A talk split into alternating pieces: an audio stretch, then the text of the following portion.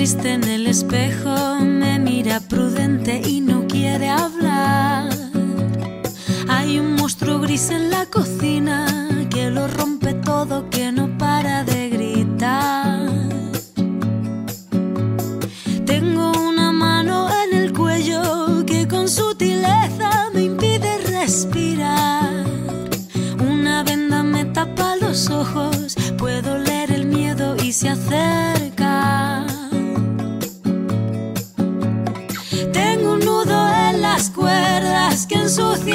al cantar.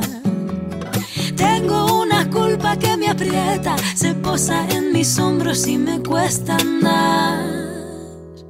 Pero dibujé una puerta violeta.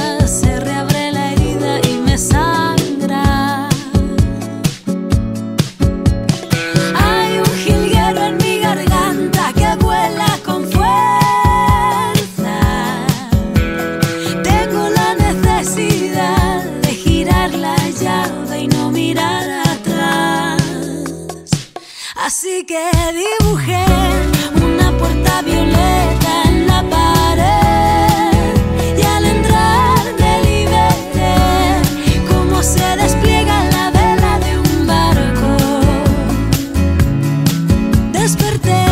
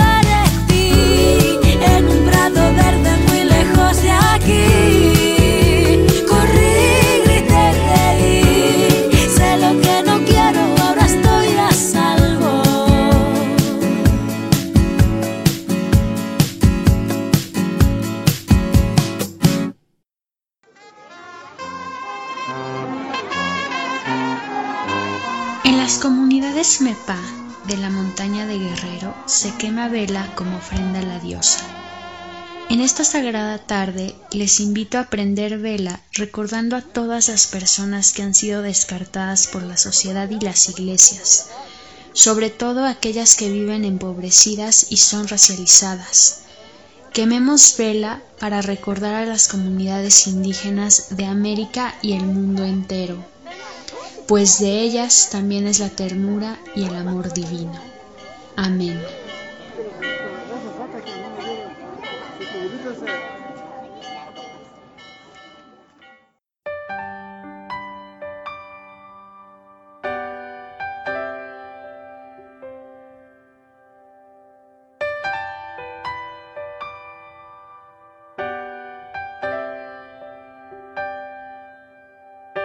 Hace ya tanto tiempo que te escuché. Una linda promesa me hizo creer que todo se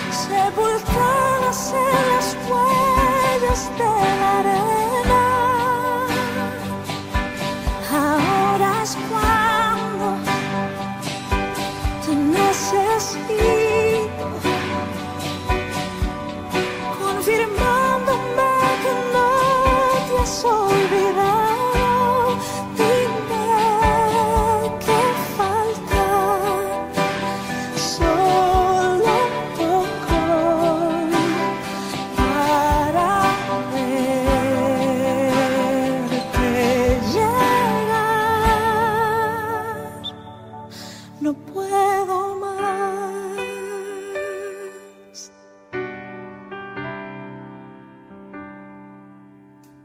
Y pensar que tiempo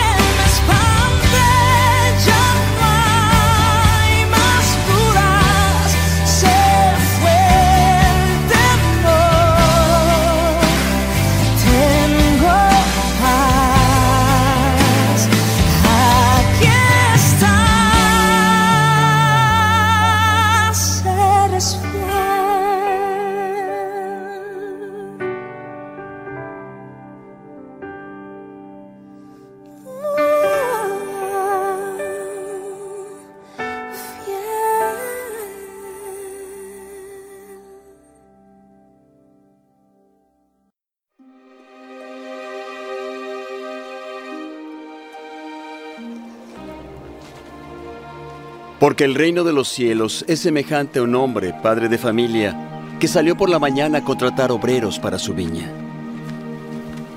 Y habiendo convenido con los obreros en un denario al día, los envió a su viña. Y saliendo cerca de la hora tercera, vio a otros que estaban en la plaza desocupados y les dijo, Id también vosotros a mi viña y os daré lo que sea justo. Y ellos fueron. Salió otra vez cerca de las horas sexta y novena e hizo lo mismo. Y saliendo cerca de la hora undécima, halló a otros que estaban sin trabajo y les dijo, ¿por qué estáis aquí todo el día desocupados? Le dijeron, porque nadie nos ha contratado. Les dijo, id también vosotros a la viña y recibiréis lo que sea justo. Y al atardecer, el señor de la viña dijo a su mayordomo, llama a los obreros y págales el jornal, comenzando desde los postreros hasta los primeros. Y cuando vinieron los que habían ido cerca de la hora undécima, recibieron cada uno un denario. Y al venir también los primeros pensaron que habían de recibir más, pero también ellos recibieron cada uno un denario.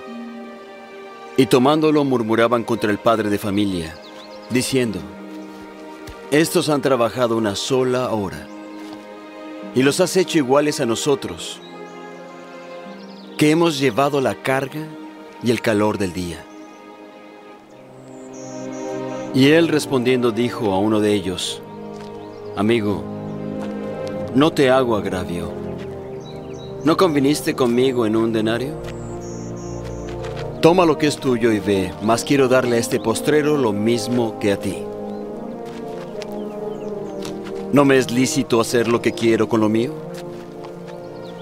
¿Es malo tu ojo porque yo soy bueno? Así los primeros serán postreros y los postreros primeros.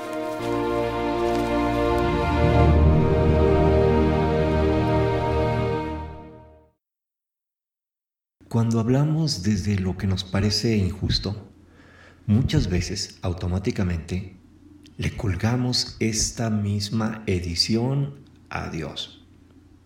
¿Cuántas veces no hemos querido convertir a Dios en cómplice de nuestros prejuicios, inseguridades, ignorancia? Olvidamos como humanidad enseguecida que cada persona, cada cual, está haciendo su mejor esfuerzo en todo momento, nos guste o no. El problema es ser árbitros de todo el mundo, algunas veces en secreto, otras veces abierta y deliberadamente. ¿Por qué no permitirle a Dios que haga su trabajo? Solo una cosa puede suceder si dejamos de usurpar esta función, experimentar paz. La justicia divina siempre está revestida de paz y está sustentada en el amor incondicional. El amor incondicional, a su vez, no podría existir sin un espíritu radical de inclusión, uno tan grande y vasto que como humanos es muy difícil de concebir, especialmente si la inclusión no forma parte de nuestra jornada espiritual cotidiana. Si nos atrevemos a creer que Dios detesta y excluye a varios grupos de personas, nos alimentamos con esta idea y la ejercitamos en nuestra propia vida justificando distintas formas de discriminación, muy sutiles la mayoría. Y nos vamos con este espejismo, inventando una simple conducta inspirada en este prejuicio sobre Dios y justificándonos porque deseamos agradarle. Así se piensa que se está haciendo justicia por Dios, como si Dios necesitara de nuestra imperfecta humanidad para poder ejercer su poder. ¿Cuánta soberbia hay en esta actitud? En una idea descabellada, algunos hermanos cristianos, casi siempre al amparo de alguna religión fundamentalista, han llegado al grado de autonombrarse vigilantes, soldados de Dios para salvaguardar la justicia divina. Y hacen alianzas rápidas con otros ejércitos mojigatos, con grupos de poder político extremo que apoyan estas fuerzas oscuras. Es verdaderamente descabellado extraer de la Biblia algunos versículos ignorando su contexto original para aplicarlos de manera literal y sentir que se es justo. Así sucede porque estas personas llegan a creerse jueces y verdugos en el nombre de Dios. Muchos hermanos constantemente usan su nombre y citan la Biblia para poder oprimirnos a los demás. En el nombre de Jesús se discrimina y oprime a mujeres, se apoya el racismo, se matan a mujeres trans y hombres homosexuales todos los días. Se desaparece a disidentes que dedican su vida a proteger bosques, manantiales, esteros o tierras ancestrales de cultivo. Se reprime a las más empobrecidas personas, dejando sus necesidades básicas en el olvido. Sí, la gran mayoría participamos en estas batallas de una u otra forma, como autores o la mayor parte del tiempo como cómplices. Esto sin contar que siempre nos estamos viendo en competencia. Una perspectiva común de los humanos es que esta exigencia de creer que el otro se conduzca, evolucione y reaccione y piense igual que nosotros es absurda. Olvidamos a menudo que cada ser camina a su propio ritmo, que su proceso es distinto al nuestro. No respetamos la diferencia eh, sino a veces la vemos como algo condenable, imaginando que Dios se siente mortificado por la torpeza de nuestro hermano o hermana. Entonces, lo despojamos de su libertad de ser, de existir, de actuar, de pensar, de sentir y decidir. Y naturalmente, en silencio o a, viva voz, le sermoneamos y damos instrucciones sobre cómo debe vivir su vida. Nos hemos vuelto policías espirituales de los demás. Les reprimimos y en algunas ocasiones no les dejamos ni respirar. Pensaba yo que si hubiéramos conocido a Jesús en este día, por su aspecto nada más hubiera sido excluido. Hmm, pobre, posiblemente racializado, estigmatizado por su origen, señalado por sus ideas, muy lejos de esa imagen cinematográfica de Hollywood de un Jesús emblanquecido, de rubios cabellos y ojos azules, vestimenta impecable y sin arrugas, sino muy probable que fuera todo lo contrario, revoltoso, agitador, eh, portador de mensajes subversivos e incómodos al imperio. ¿Suena esto familiar?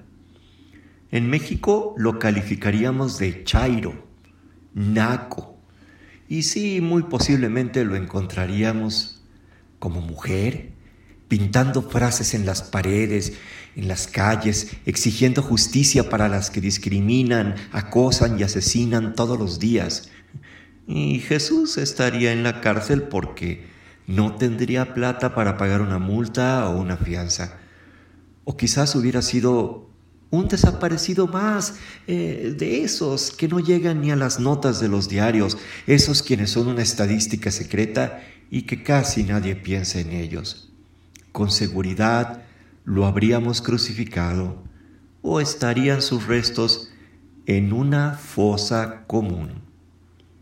Como vemos, todo parte de enfocarnos en la diferencia, de ignorar todo lo maravilloso que tenemos en común. Jesús viene a ofrecernos una clave sobre la salvación. Esta es accesible a toda persona, sin distinción alguna. Todas y todos somos merecedores del amor de Dios. Todas y todos somos dignos, dignas. Y entonces montamos en cólera. Esto no es posible, esto es injusto. ¿Cómo? Si uno ha dedicado toda una vida a asistir a la iglesia, a cumplir con los deberes de todo buen cristiano, uno ha diezmado, uno ha sido fiel al Creador, a la familia, uno jamás ha pecado con crueldad contra un hermano. Entonces, ¿cómo es posible que quienes no hacen nada de esto, quienes sí lastiman, quienes roban, quienes violan, quienes matan, puedan aspirar de igual manera a la gloria? No, eh, este Jesús está mal. Esta sola idea nos enloquece. La sola idea de un Dios que a través de Jesús se revela en toda su plenitud amorosa, de manera incondicional, choca contra nuestras ansias de venganza, se estrella contra nuestros rencores acumulados. No se soporta fácilmente que una persona que no ha hecho grandes méritos pueda sentarse a la mesa a disfrutar del mismo banquete con quienes presumen haber trabajado más. Hemos visto estos ejemplos en algunos videos que se han tomado en aviones, al interior de aviones o al interior de restaurantes elegantes, donde una persona que no viste igual, que no tiene el mismo color de piel, se sienta a disfrutar de su viaje o de su cena, causando gran incomodidad en los demás. Entonces Jesús se asoma y dice, sí, sí, exige justicia, procúrala, está bien, en esta tierra. Lo demás, déjalo a Dios. A Dios lo que es del Dios, al César lo que es del César. Tú haz nada más lo que te corresponde. Nadie podría negar que la justicia necesita cumplirse. Claro, llevar ante los tribunales terrenales a toda persona que haya asesinado sueños, empobrecido vidas, explotado sin piedad recursos naturales, a quien haya mancillado infancias o violado esperanzas. Claro que sí, Jesús nunca dejó de denunciar ni de procurar esta justicia. Por ello, no dudemos que Jesús estaba haciendo la voluntad de Dios tal como la podemos hacer nosotros, nosotras nosotres. Sin embargo, en el momento de la justicia divina, pisamos un terreno que solo le corresponde a Dios y no podemos hacer el papel de verdugos, mucho menos con quienes son iguales a nosotros, pues estamos muy lejos de reconocer los alcances del amor infinito y del perdón divino. Entonces, la resistencia contra los sistemas que nos oprimen y lastiman es una cosa. Debemos enfocarnos en construir nuevos sistemas de aceptación, de ternura, de empatía, solidaridad y amor que nos reconcilien con la diferencia, con los otros.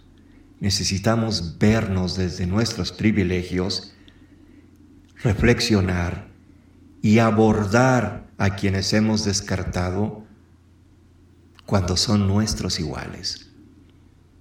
Un día quizás, con total paz, Dios salvará al asesino. Sí, escuchamos bien.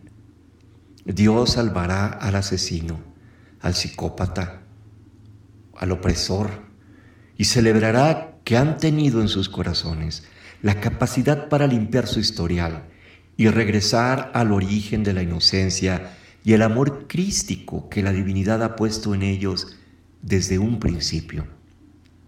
Jesús nos puede salvar del desamor, del egoísmo, de la incredulidad, incluso nos salva de las guerras que libramos entre la envidia, el victimismo, la arrogancia y el cinismo con nuestras hermanas y hermanos. Que Dios, la bondad luminosa, la fuente celestial, la matriz de toda vida, divinidad amorosa, manifieste su justicia para que se haga su voluntad y no la nuestra, que produzca el milagro único, el de permitirnos, como obreros de su viña, cambiar de percepción, y desear ver el Evangelio con nuevos ojos, ver a nuestras hermanas y hermanos con una nueva visión, ver al dueño de la viña, al padre de familia, bajo el manto de su gracia infinita. Una visión a través de la cual, sí, repito, exijamos y busquemos justicia en este mundo sin dejar de denunciarla, pero dejando de encarcelar nuestras ternuras, para dejar que Dios cumpla su justicia y así un día, esperemos, no muy lejano, podamos al fin sentarnos todas, todos, todes, sin que falte nadie a la misma mesa con nuestro Dios, a gozar por igual del mismo banquete. Que así sea.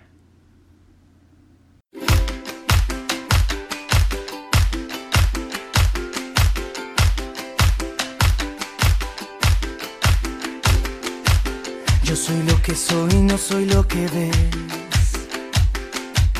Yo soy mi futuro y soy mi ayer.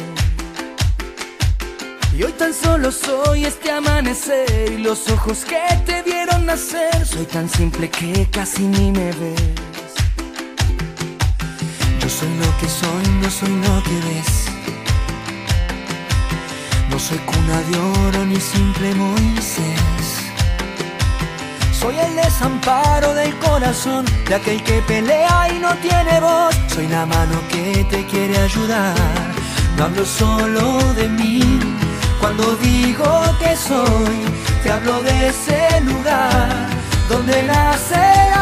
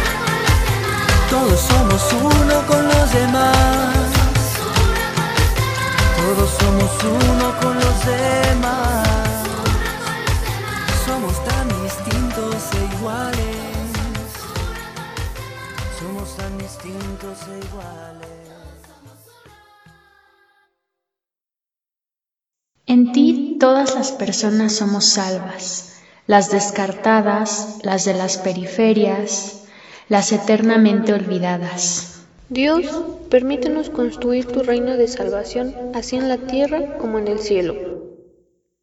En ti todas las personas somos salvas, las de sexualidades disidentes, las locas, esas que aman apasionadamente.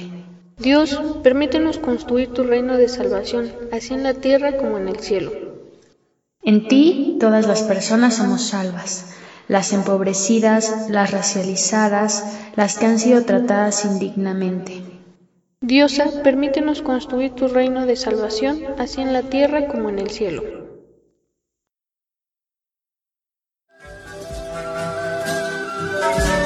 Y en este momento recordamos a Jesús cuando se encontraba en compañía de las personas amadas. Él se sentó a la mesa y partió el pan. Todos fueron dignos para comer y se repartió de manera equitativa. Igualmente, hoy nosotras y nosotros somos libres de participar en esta cena sin restricción alguna. Y Jesús compartió el vino con quienes eran nombradas indignas del amor de la divinidad, sangre que nos recuerda la búsqueda de la justicia en un mundo plagado de injusticia. Así, nos pidió que recordáramos su testimonio, reconociendo que todas y todes y todos somos dignas del amor divino.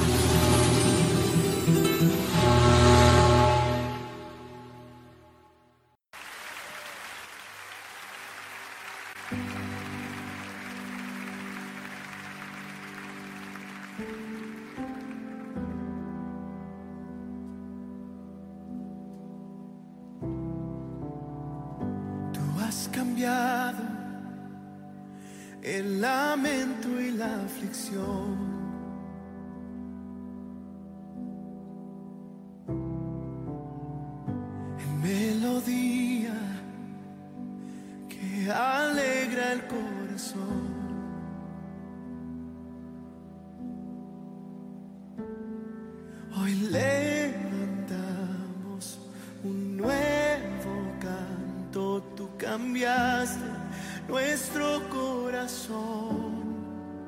Por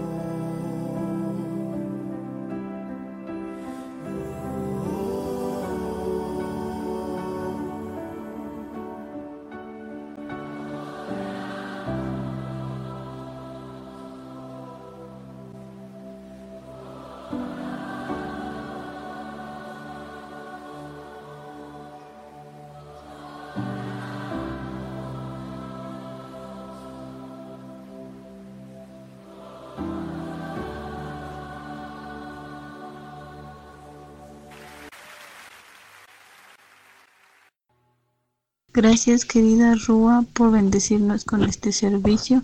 Te pedimos nos vuelvas sensibles con las necesidades de nuestros hermanos y nunca, pero nunca permitas que hagamos sentir a nuestros iguales que tu salvación, ternura y amor tienen términos y condiciones. Por el contrario, danos un corazón que se abre a quien lo necesite, sin importar sexualidad, color de piel, identidad de género y orientación sexual. Bendícenos hoy, mañana y siempre. Amén.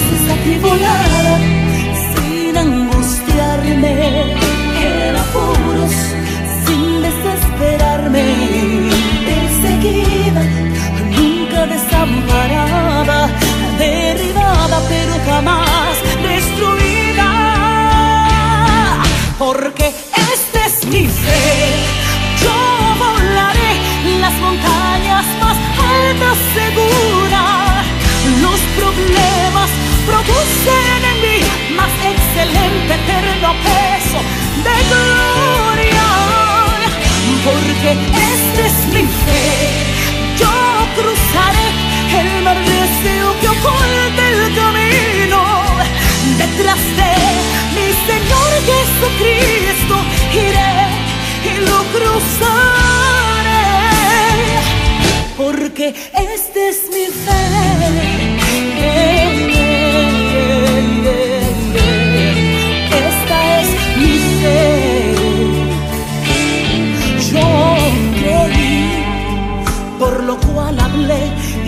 esa es tu voluntad para mí.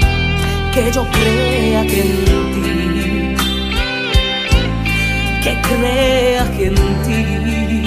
Uh, yeah. Yo sé que en tu nombre hay poder y esa es tu voluntad para mí. Que yo crea en ti. Que crea en ti.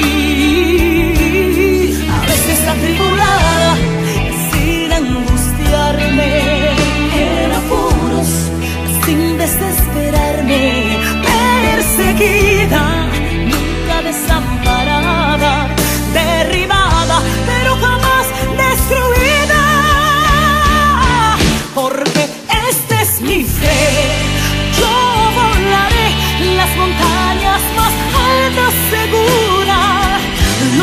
problemas producen en mí más excelente eterno peso de gloria. Porque este es mi fe, yo cruzaré el mar recio que oculta el camino detrás de mi Señor Jesucristo.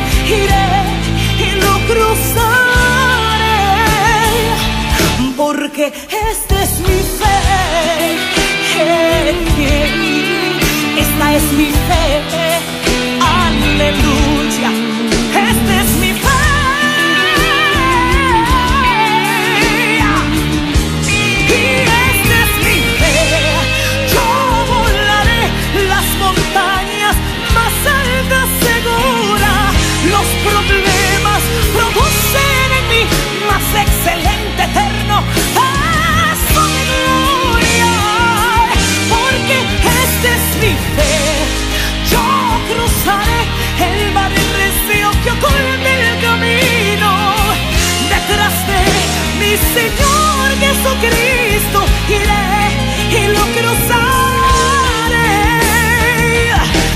porque esta es mi fe.